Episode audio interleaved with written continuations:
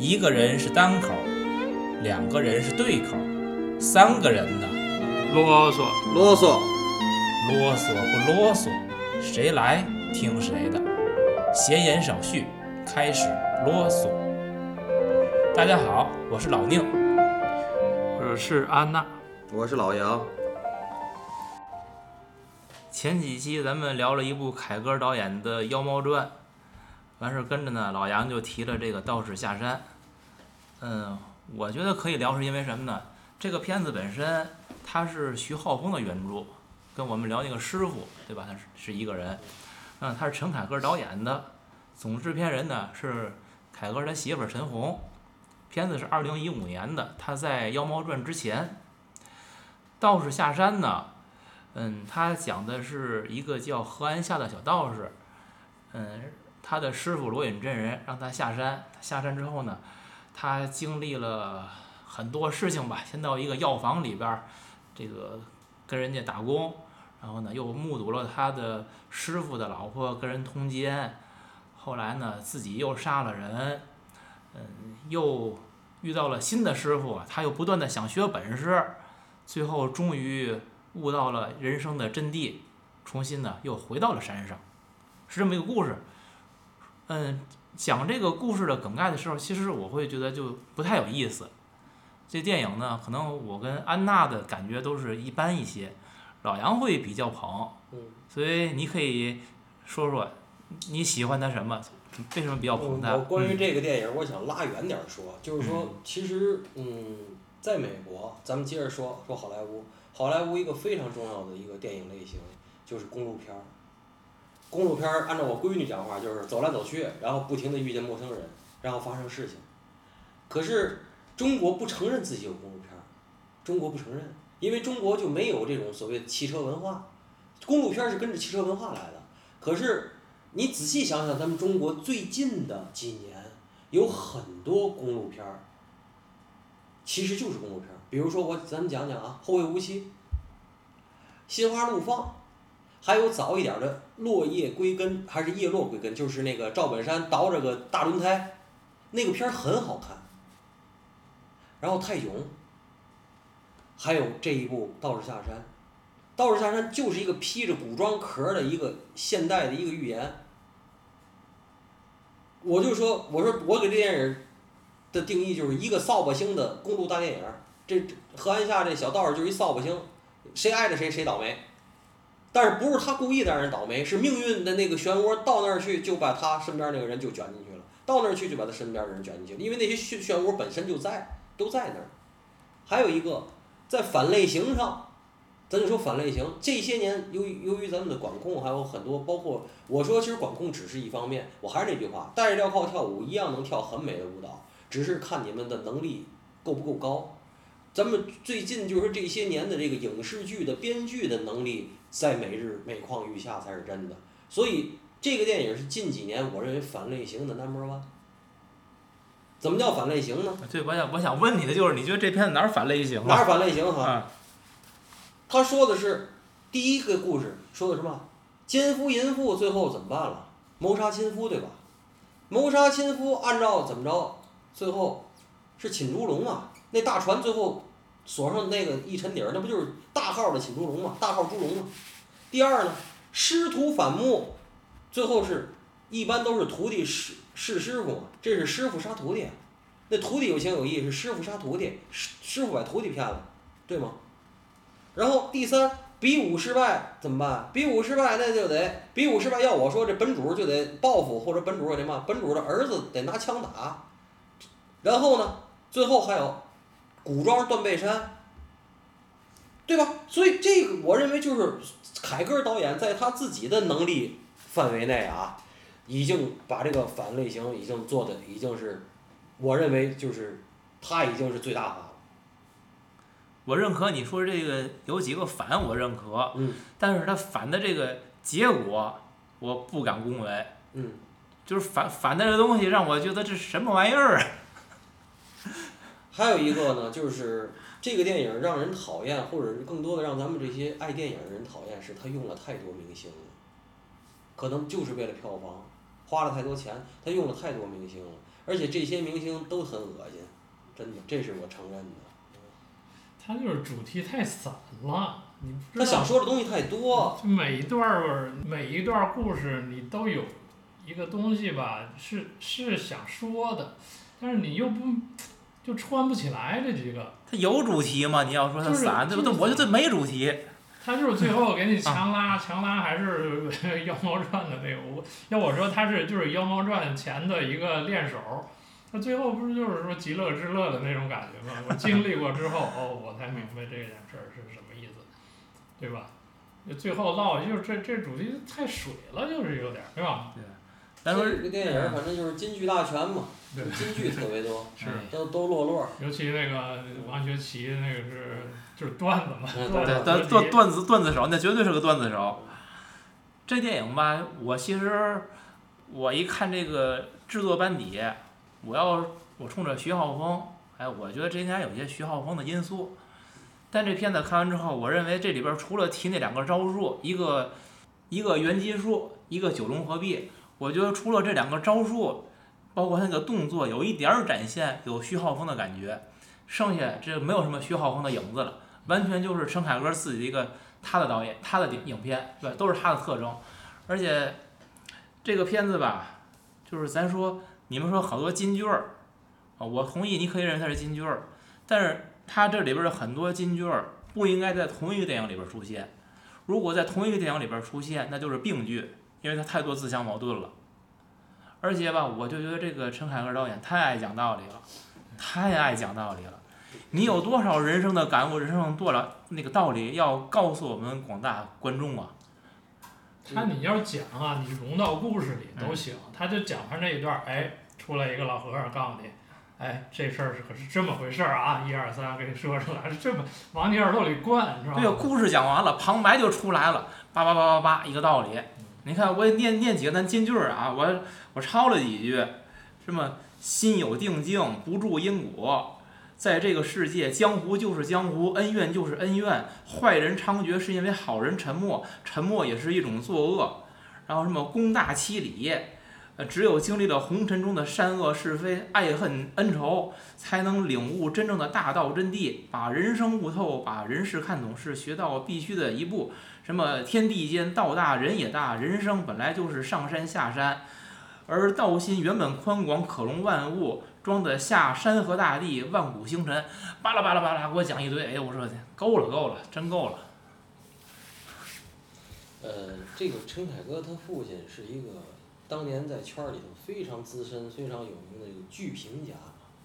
然后呢，陈凯歌包括他说实在的，就是这个出名要趁早也好，是这个出世纪巅峰也好，他这个嗯，这《霸王别姬》这件事儿给他自身，我觉得其实第一是改变了他的人生，还有就是立起来他的人设，他是一个精英知识分子，他自己也认为自己是精英知识分子，所以您二位现在说的是，就是他有一种居高临下的一种说教的一个欲望和口吻。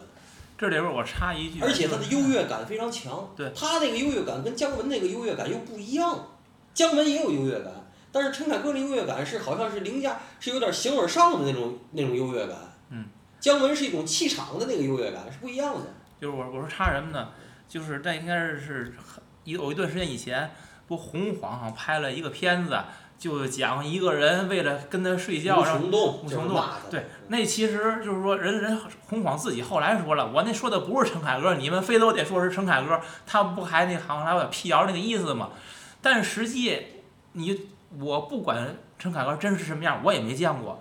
我就从他演给我的电影，我觉得就跟洪晃说的那个人，翻过来调过去，翻过来调过去，翻过来调过去。对对呀、你最后实际不就是想跟他那个什么吗？你说那一堆废话干嘛呢？对吧？就就是就就这就完全他的人物形象。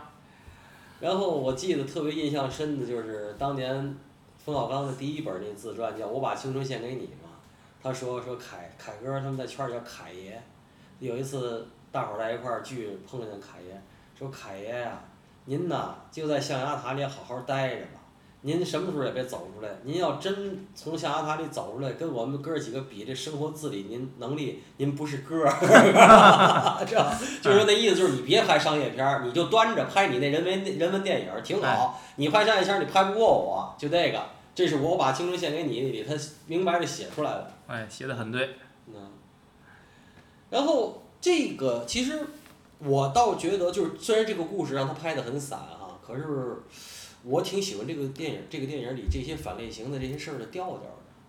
这些调调就是你以为好人有好报，不对，坏人有可能不被惩罚。哎，你以为坏人没坏报，不对，有可能坏人也让人给办了。这个我相信这个里边儿很多东西是徐浩峰的东西。嗯我喜欢这个，就是徐浩峰是被我评论就是那种新闻联播从来不看，他妈焦点访谈看的比较多，就是没有嘛正能量，都是负能量，你知道吗？都是这个。那你说的也是曾经的焦点访谈了。嗯，对。他那个小说不知道看没看过，就我看了一半儿，呃，文笔不敢太恭维啊，因为确实读的太太费劲了。嗯但后来，尤其后来还有什么狐仙啊，什么事儿都出来了。他他那个小说就是，基本就是各种各种类型的故事你就事道士下山，你还看原著了，啊，对，你厉害。各种类型的小呃故事吧，就是杂糅，然后嗯最后狐仙啥的，就到那儿我就已经忍不住了，就不看了。其实他说了一个事儿呢，就是就是武林高手啊，就是这些个人啊，他是都是怎么退出江湖，是怎么中年就是人生是怎么终结的，有这么一个一层道理。嗯他小说里说了一些这些事儿。嗯但是这个电影里呢，完全就不是不是那么提的。如果说电影也按照这个路子来拍呢，我觉得倒看可看性，对可。看性会会非常好。嗯，这个影片一开始罗隐真人送何安夏下山的时候说的那句话，我觉得跟你这是不是会有一些个关联啊？他不说吗？不择手段非豪杰，不改初衷真英雄。我觉得跟你这句话可能会是这个剧本里边的一个一个原句吧，我觉得有可能是。那么你们认可这句话吗？对呀、是我认可。你认可，但是事事实是这样的吗？不是你这个这个话吧哈，首先嗯事实是这样的，而且他后边儿他用了好多金句来给他佐证，就是您挑的，我发现啊，就是您挑的金句跟我挑的金句都不一样。这就是每个人看一个世界或者看一个作品，你看像我，我认为他金句儿是什么都是杀人，他不对你就对了，啊，对，不是我这才是这个我认为才才符合这个事儿。不是，你看你你挑这句话，明显像是徐浩峰写的；我挑那些话，明显像就是凯爷是这这是凯爷说的，对吧？对对对，其实他好多说的就是王学圻的观点，嗯，应该能提炼出来是他的命运就像瓢儿一样，触浊即转，是吧？对，它就是佛教的一个东西呗，尤其是那个，呃，林志玲俩人沉湖之后呢，有几个金刚在那儿审视他们嗯，他就是怎么怎么理解呢？就是佛教的这套理论，人道轮回这这套东西，是应该是从这方面儿去加深这个电影儿的这个这个这个东西了，但是他没有，后来就就全是金句了，就那我想接着你这说啊，我先把咱我刚才说那句话咱放下。嗯你说提到这个佛教，这个电影里边很明显的，它既有佛教又有道教，对吧？道士下山，可最后影响他的都是那个王学圻演的老和尚，对吧？如松如松这个方丈。那你们怎么看这电影？一个道士为什么却反复的跑到庙里边去，受这个如松方丈的点化？可是郭富城那哥俩也是道士，那个是道士，就是，可是郭富城演那个道道士最后当年也是在道观里，是道观，可是你别忘了，郭富城那个道士最后他不得解脱，他还是到寺庙里边让如松帮他解脱的你我看来看去，我是觉得这个道士最后还得让佛祖来度化呀，给我要这样一种感觉，对吧？咱中国传统是儒释道三教合一，对吧？这个电影里边首先没讲什么这个儒教，它主要讲了佛和道。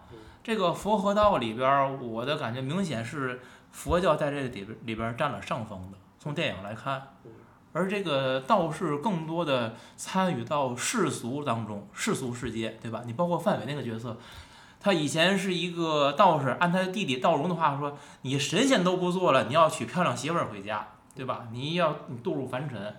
这个罗隐让何安夏下山，其实也是让你进入凡尘，嗯在凡尘中走一圈儿，去理解这个社会，嗯对吧？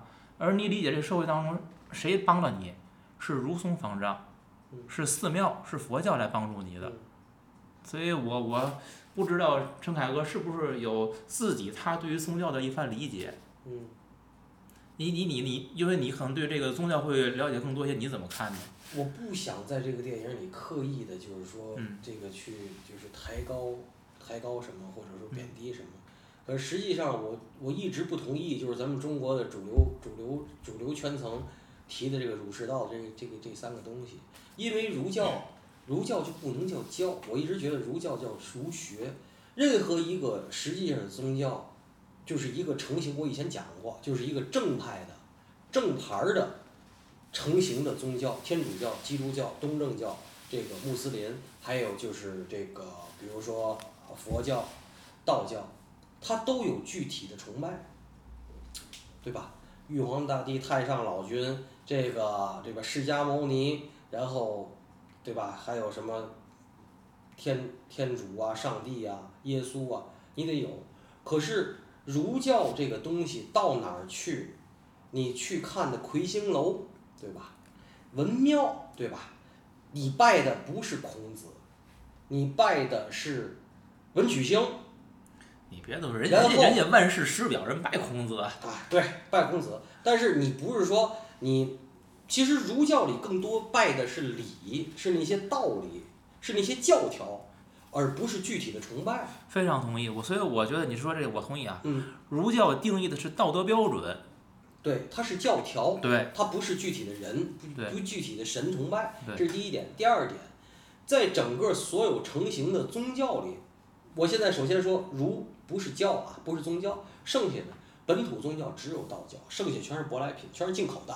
嗯，也说俗了些东西都是进口的，都是进口的。这个道教从老子那儿开始到今天，我相信有老子的时候没有道教这东西。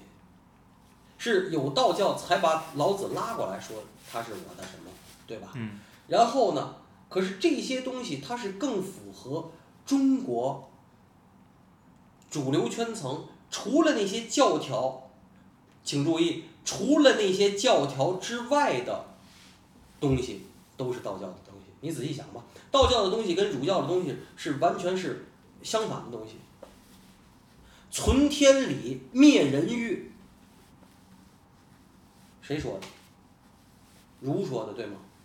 道教讲的是采阴补阳，阴阳合欢大乐赋，对吗？然后风水、气流，这都是道教说的。然后天地万物，对吧？这些都是道教说的，而实际上这个儒教说的嘛，君君臣臣，父父子子嘛，就是人和人的关系嘛。道教说的是人和自然的关系，还有自然里万物的关系，这是完全俩东西呀、嗯，对吗？对，嗯，行，咱们聊点宗教啊，咱还往回说这电影，我还想把我刚才接着这句话再说完，不择手段非豪杰，不改初衷真英雄。我为什么我不太同，我不是不同意这句话，我觉得这句话这是话更像儒教说。是个是个理想，是个标准，但我认为现实是什么？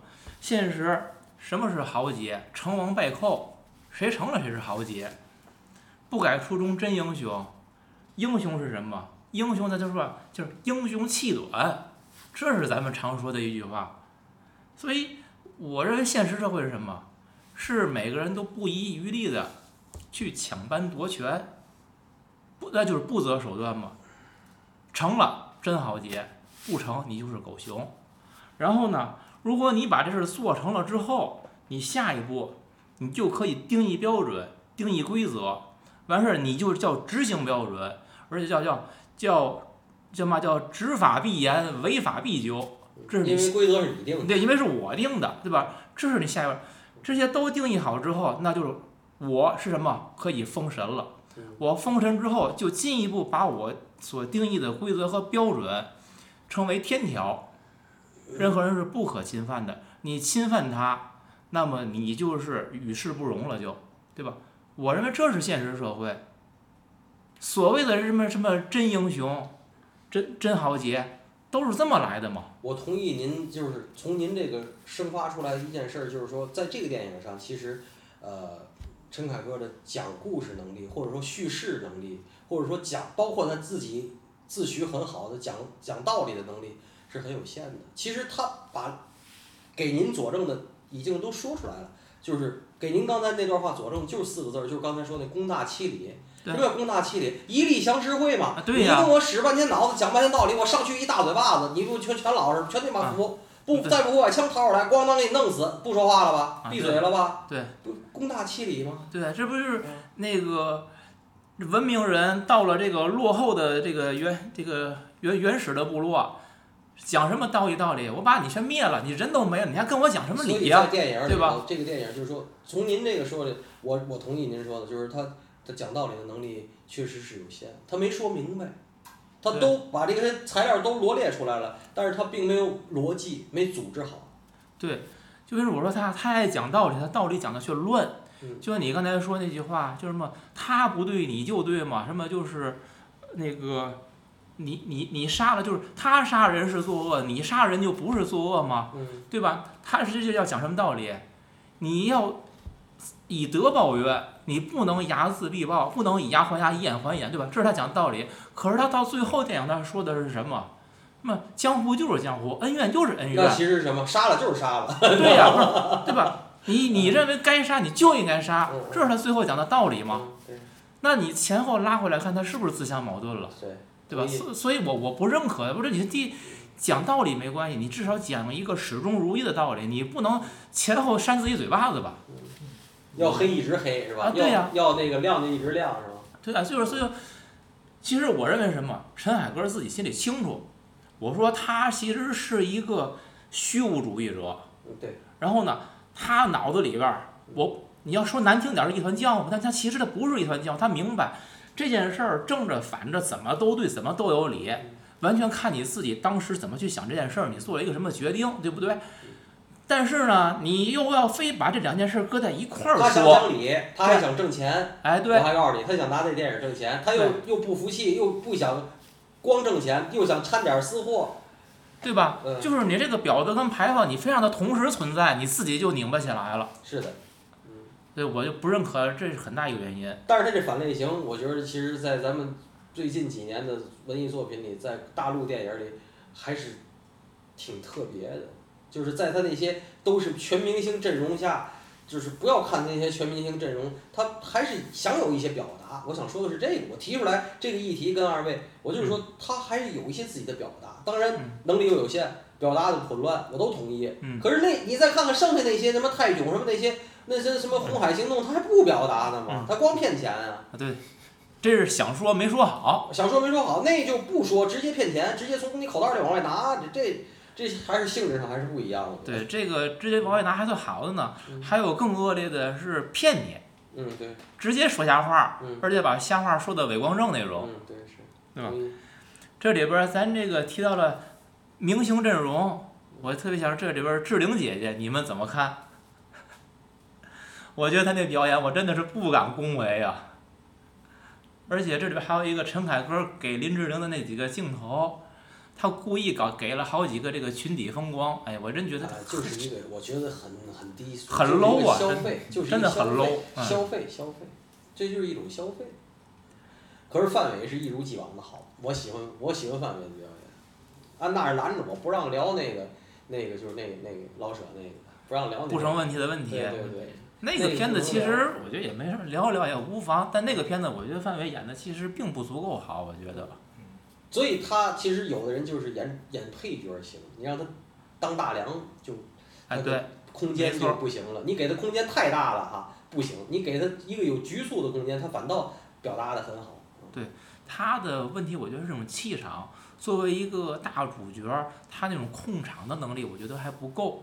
但是他作为一种插科打诨、表现小人物的那种嬉笑怒骂，他会做得很好，做好。嗯，嗯，咱们说说这个电影的主角王宝强演的这个何安夏啊。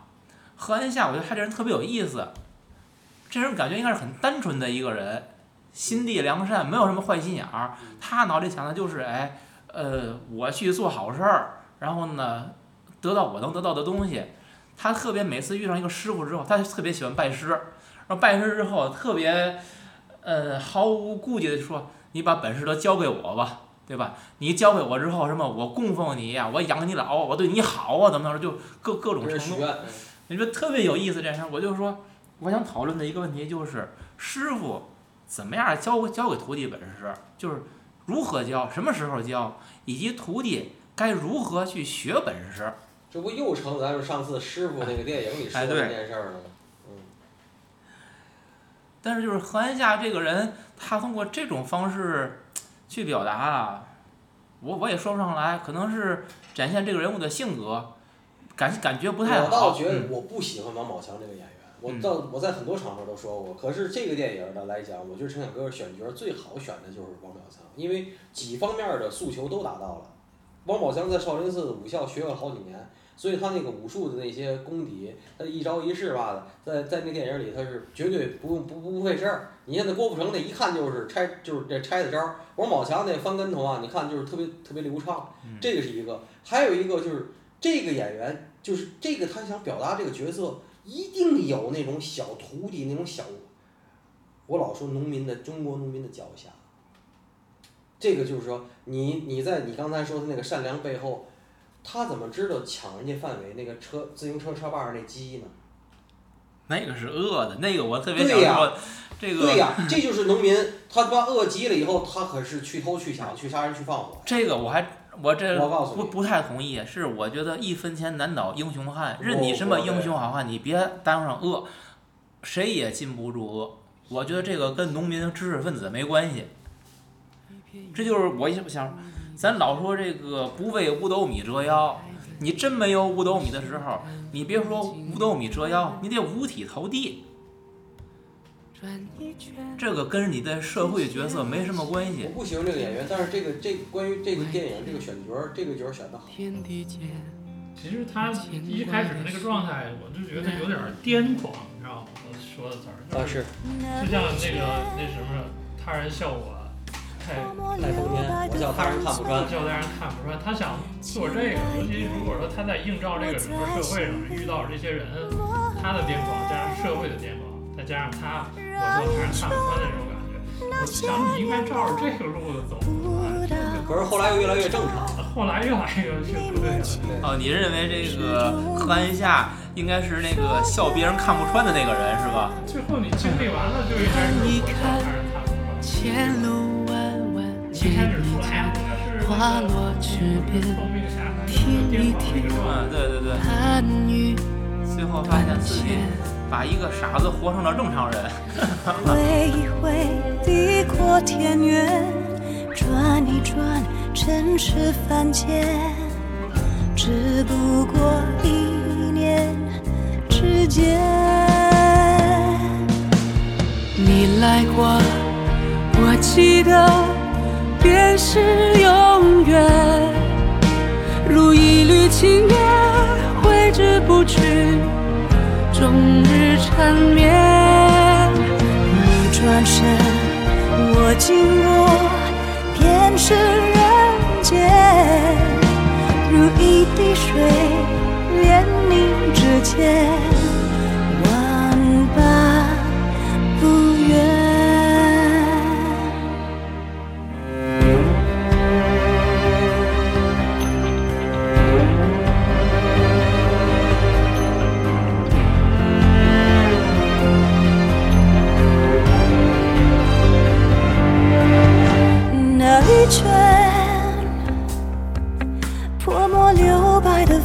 分寸感，千百遍我在心里默念。绕一圈那些年的舞蹈残蝉，你面前始终无法说远。看一看前路弯弯，见一见花落池边，听一听弹雨断弦，挥一挥地阔天远，转一转尘世凡间，只不过一念之间。你来过，我记得。便是永远。如一缕青烟，挥之不去，终日缠绵。你转身，我经过，便是人间。如一滴水，连你指尖，万般